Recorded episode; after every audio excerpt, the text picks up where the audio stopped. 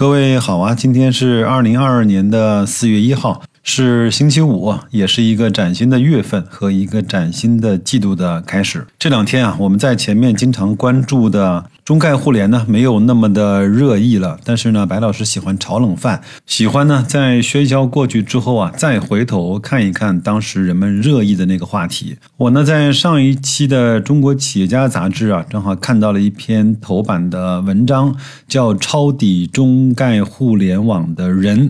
我们都知道呢，白老师一直是中国企业家杂志的忠实的读者。他呢是从企业家的角度呢来去透视整个企业，呃，看待整个行业。但是呢，像这一次如此的重视一个呃股票的投资的标的。还是非常的少见。当然呢，它是用中概互联这样的一个投资的标的呢，来去看待整个在国外上市的互联网中国的企业这样的一个现象。那今天呢，我们就用讲故事的方式来跟大家把这篇文章分享出来。如果曾经看过的，那就不用再往下听了。白老师呢，基本上就是照本宣科。如果没有听过的，那请各位啊，静静的听白老师呢，慢慢的说。紫金陈这次预判有误，他的抄底啊没有迎来奇迹。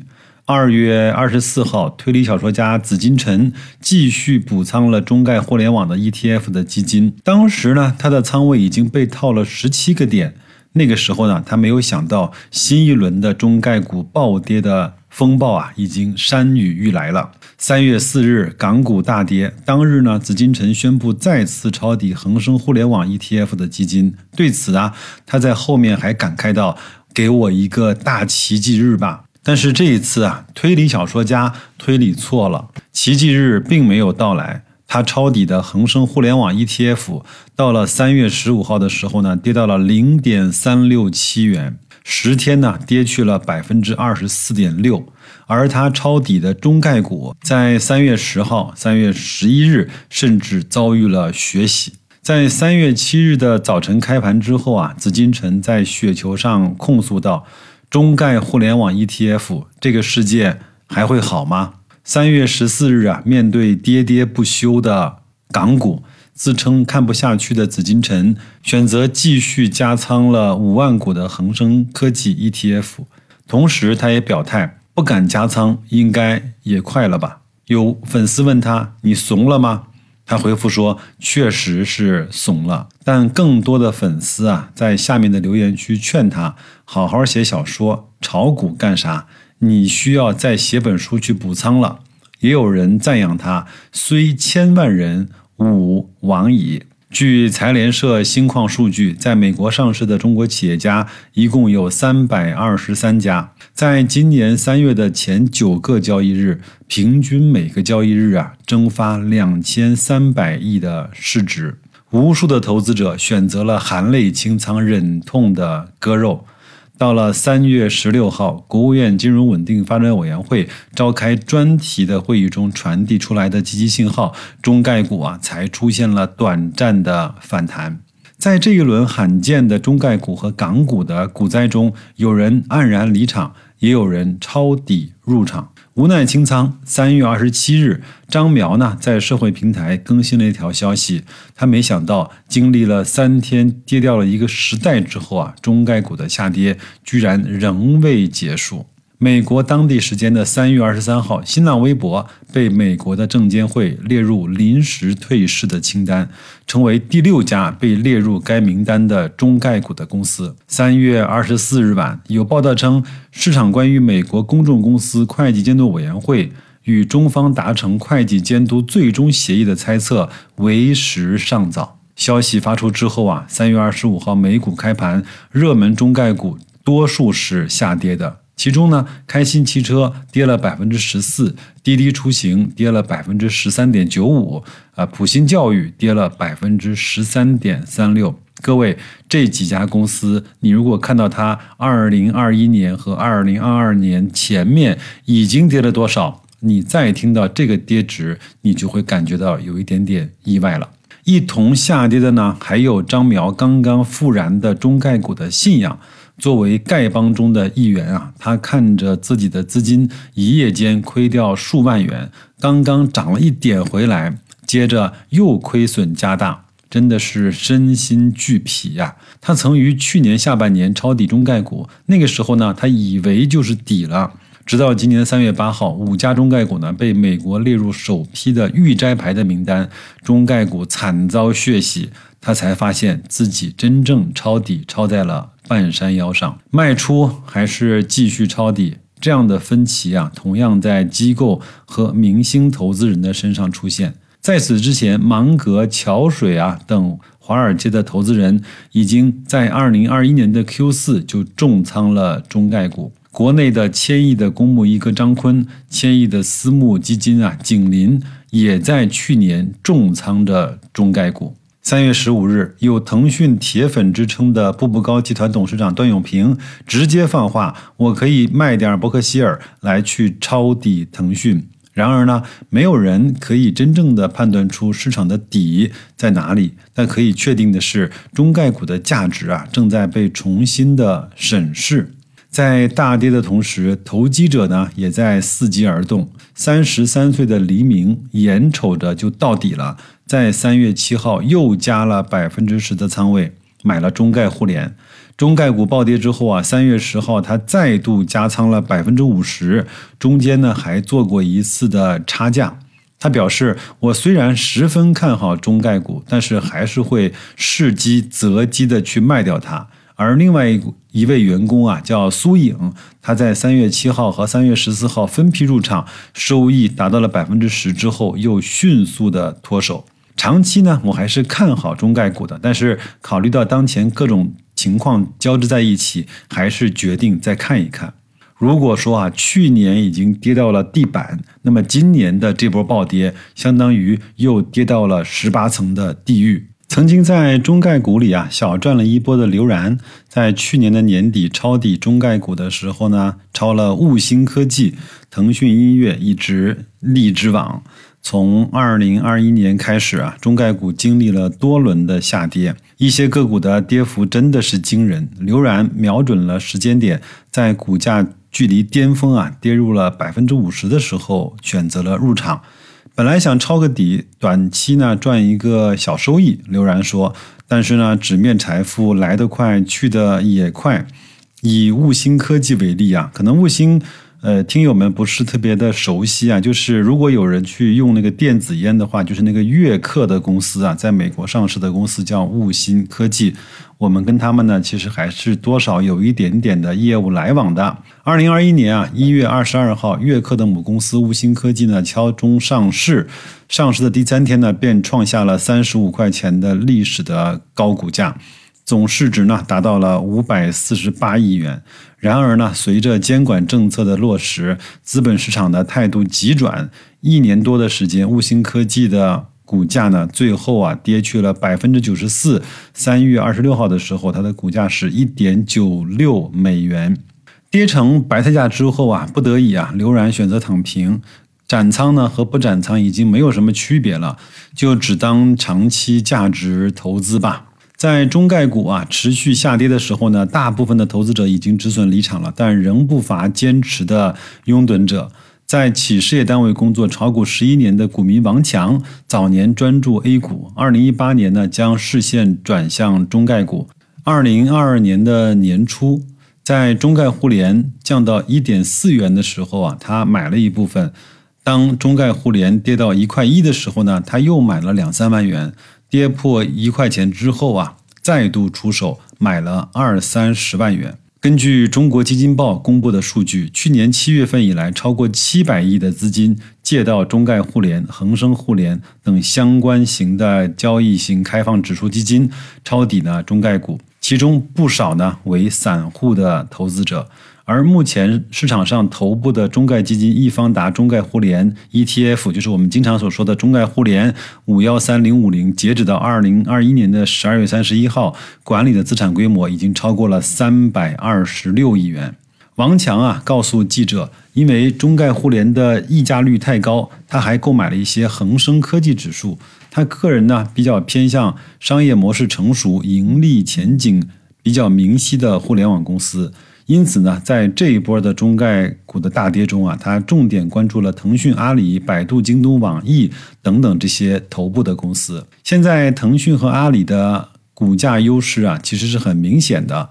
且阿里呢不在港股通名单里，最终呢，王强选择了在市销率十五倍的时候买了腾讯，综合成本为三百六十三元每股。我看到这儿呢，应该是这个市销率写错了，应该是腾讯的市盈率。尽管呢，他在买入腾讯之后呢，股价仍在下跌，但是他并不觉得不安。现在呢，其实是买进的好时机。别人恐惧，我贪婪。在中概股的大跌潮中，巴菲特的名言呢，正在被许多人所践行。而在抄底的路上，除了散户，还有一波盖世英雄。段永平是腾讯的忠实粉丝。腾讯的股价呢，于二零二一年的二月达到历史最高点的七百五十一港币之后啊，在之后的一年多里呢，股价跌破了三百港币。二零二一年八月，腾讯呢跌到四百块钱的时候啊，段永平首次放话抄底腾讯。随后呢，在半个月的时间内，他再次加仓。如今到了二月底，他又买了五百多万美元的。三月八号啊，老段又发声说：“我计划每跌百分之十就加一次仓。”三月十五日，腾讯再度下跌，跌破了三百港元大关。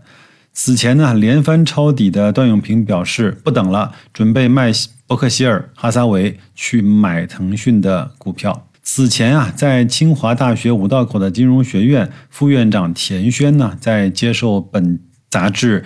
采访的时候表示啊，从底层逻辑来看，中概股的暴跌与基本面的关联度其实不大，主要驱动情绪呢来自于负面消息引发的市场恐慌。中概股长期的潜力和投资的价值还是在的，或许呢这也是很多投资人选择抄底的主要原因。还有一位知名的选手啊，被称为加拿大的段永平，近期呢。加拿大企业家、美国真人秀节目《创智赢家》的明星投资者凯文·奥利里啊，在这些中概股大跌的时候呢，买入了腾讯、美团等三只的股票。他表示呢，并没有卖出这些股票的计划，因为在其他任何的地方都找不到同样的增长机会。持有中国的股票的根本原因啊，是对中国的消费者和中国的信心有信心。价格便宜的中概股，不仅上述的投资者。看好，就连企业呢也纷纷的回购。三月二十二日啊，阿里发布公告，继续扩大回购的规模，将原有的股份回购呢由一百五十亿美元上调至二百五十亿美金。这一回购规模占阿里当前三千一百二十亿美元的将近百分之八的市值，也是阿里史上最大的回购。也创下了中概股回购规模的历史记录。随后啊，腾讯、小米、哔哩哔哩呢也发布了回购的计划。在二零二一年，中概股遭遇了监管风暴啊、抛售潮和暴跌之后，就涌现了一波抄底者。比如，巴菲特的老搭档芒格呢，他偏爱阿里巴巴。今年一月份，查理芒格旗下的出版社叫 Daily Journal。他向美国 SEC 呢提交了2021年四季度的十三 F 的报表，其中呢显示，在最后的三个月里啊，这家公司唯一的操作就是买入了三十万股的阿里巴巴。我相信这件事情，很多呃喜欢投资新闻的这些听友们啊，应该都知道啊。那么持股呢达到了六十万股，几乎呢翻了一倍。值得一提的是啊，Daily Journal 呢建仓阿里巴巴始于二零二一年的一季度，也就是说，从中概股开始跌的时候，它就开始抄底了。在今年二月十七号举行的股东会上，九十八岁的查理芒格表示啊，阿里巴巴呢是让他感到舒适的投资机会。我觉得阿里呢非常有竞争优势，哪怕是那在那些竞争激烈的零售的领域。此外啊，高盛呢也掏出真金白银抄底做多中概股。去年的双十一啊，高盛集团呢递交给美国的证监会啊的报告中显示，其中在二零二一年的三季度以大手笔增加了阿里巴巴、新东方、好未来等多只的中概股。截止到去年三季度末，阿里巴巴占高盛投资组合的比例呢为百分之一点八二。继续位列高盛的第五大的重仓股。国内第一位管理千亿规模的基金的就一哥啊，叫张坤，对吧？他在二零二一年的第四季度同样也选择重仓了中概股，腾讯、京东、美团等互联网的股票都被他所增持。对于抄底中概股啊，张坤是这样判断的：经过二零二一年的估值消化后啊，一部分优质企业的估值已经具有了吸引力，在三到五年的维度之内。企业的业绩增长大概率会投射到其市值的增长当中。作为最看好中国市场的基金之一，去年的三季度啊，全球最大的对冲基金桥水啊，买入了一百八十七万股的阿里巴巴，在去年四季度又增持了九十七点八万股。到了去年的四季度末，阿里巴巴成为桥水基金的第八大的重仓股。此外呢，还增值了百度啊、拼多多、京东和蔚来汽车，同时清仓了亚马逊、奈飞和甲骨文。京东、爱奇艺、理想汽车则是当前高瓴投资的十大重仓股的之三，其中持仓分别排名第六、第九和第十。这些增持的大动作大多呢是在去年的三四季度完成的，也就意味着这些投资的机构啊，通通已经是被套了不少了。面对呢美国对外公司的问责法等因素的冲击的持续呢，中概股啊数次集体的回调，这些重仓的机构呢也会面临调仓或者是降仓的压力。日前啊，千亿私募景林资产就遭遇了因重仓中概股而导致业绩大幅下跌，惹怒投资者的艰难的局面。三月十七日啊，一则关于景林资产持有人沟通会变成客户的吐槽大会的消息传出了。传闻呢，在十七号的下午，景林资产呢举行持有人的沟通会，投资人呢因景林这两年的表现真的是太差了。遭到了多位投资者的回怼，不要把价值投资当成业绩不好的遮羞布。景林资产啊，它的投资范围主要涵盖 A 股、港股、美股、中概等等啊。作为老牌的机构呢，其近些年的收益呢，并不是很出色。而抄底中概股互联网企业被看作是景林资产去年第四季度持仓策略调整的最大的特点。根据今年二月。景林在美国证监会披露的截止二零二一年年末其海外主体所持有的美股的头寸显示显示啊，景林在海外持有的美股的重仓股呢，有一半为中概股，其中有网易、贝壳、中通快递、拼多多、京东和 BOSS 直聘啊。私募排排网呢旗下的融智投资的基金经理啊胡婆告诉中国企业家杂志来说，按照传统的价值投资的思路啊，一些传统的价投已经投了不少的中概股，这部分的基金啊受伤比较严重，其中也包括了许多深圳的私募基金，因为他们离香港近，国际视野比较强，获得境外信息的机会更多一些。许多基金呢，早年间也在中概股上挣了大钱，早年呢成功造成了路径的依赖，近期在各方面的负面因素叠加的时候呢，导致他们这一波比较惨。在多家机构选择了对部分超跌的中概股大举加仓的同时，国外也有不少机构呢去选择减持。贝莱德于去年的十一月十日披露的十三 F 的报告中显示呢。其在二零二一年度的三季度抛售了六百八十七万股的阿里巴巴，截止到九月三十日，仅持有二百九十五万股。博基呢，同样在二零二一年的三季度大幅减持了阿里巴巴，减持的幅度达到了六十一个百分点，截止到九月三十日，只持有了九百九十七万股。此外，安联资产管理、加拿大退休基金和加拿大皇家银行在二零二一年度的四季度，对阿里巴巴分别减持了八十四万、四百二十九万和二百二十万股。七十二点资产管理公司减持了四十万股的京东。二零二一年的四季度，老虎环球啊减持了三百一十万股的贝壳，加拿大退休基金减持了一百零四万的爱奇艺等等这些股票。所以呢，有人卖，也有人在买。这些机构投资者的分歧，也向外界表明了中概股的前路仍然是不明朗的。对此啊，田轩也表示啊，局势不明呢，谨慎抄底。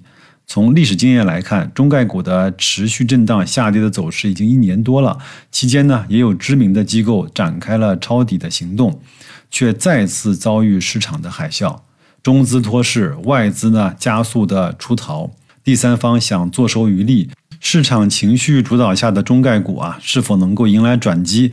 目前仍不明朗。盲目跟风只会风险自担。三月二十五号，有一则新闻也是爆料了，私募大佬但斌啊，疑似空仓的消息瞬间刷屏。他曾以倡导价值投资而被称为中国的巴菲特。当然，白老师觉得这个称号有一点点呵呵啊。尽管呢，胡波表示，但斌持有中概股的数量并不多，但是长期来说啊，这是一段时代里的阵痛，未来的稀缺资产还是有它的投资价值的。相对来说，去港股寻找投资标的可能会好于去中概股里去寻找，而且在中概股里啊，已经在两地上市的企业，相对也会有一些投资的优势。如果各位啊，居然把它给听完了，我也表示感谢，感谢你们的时间。用这样的方式呢，我们再次回顾了一下中概互联这些企业的恩怨情仇啊，它的下跌真的是太惨烈了。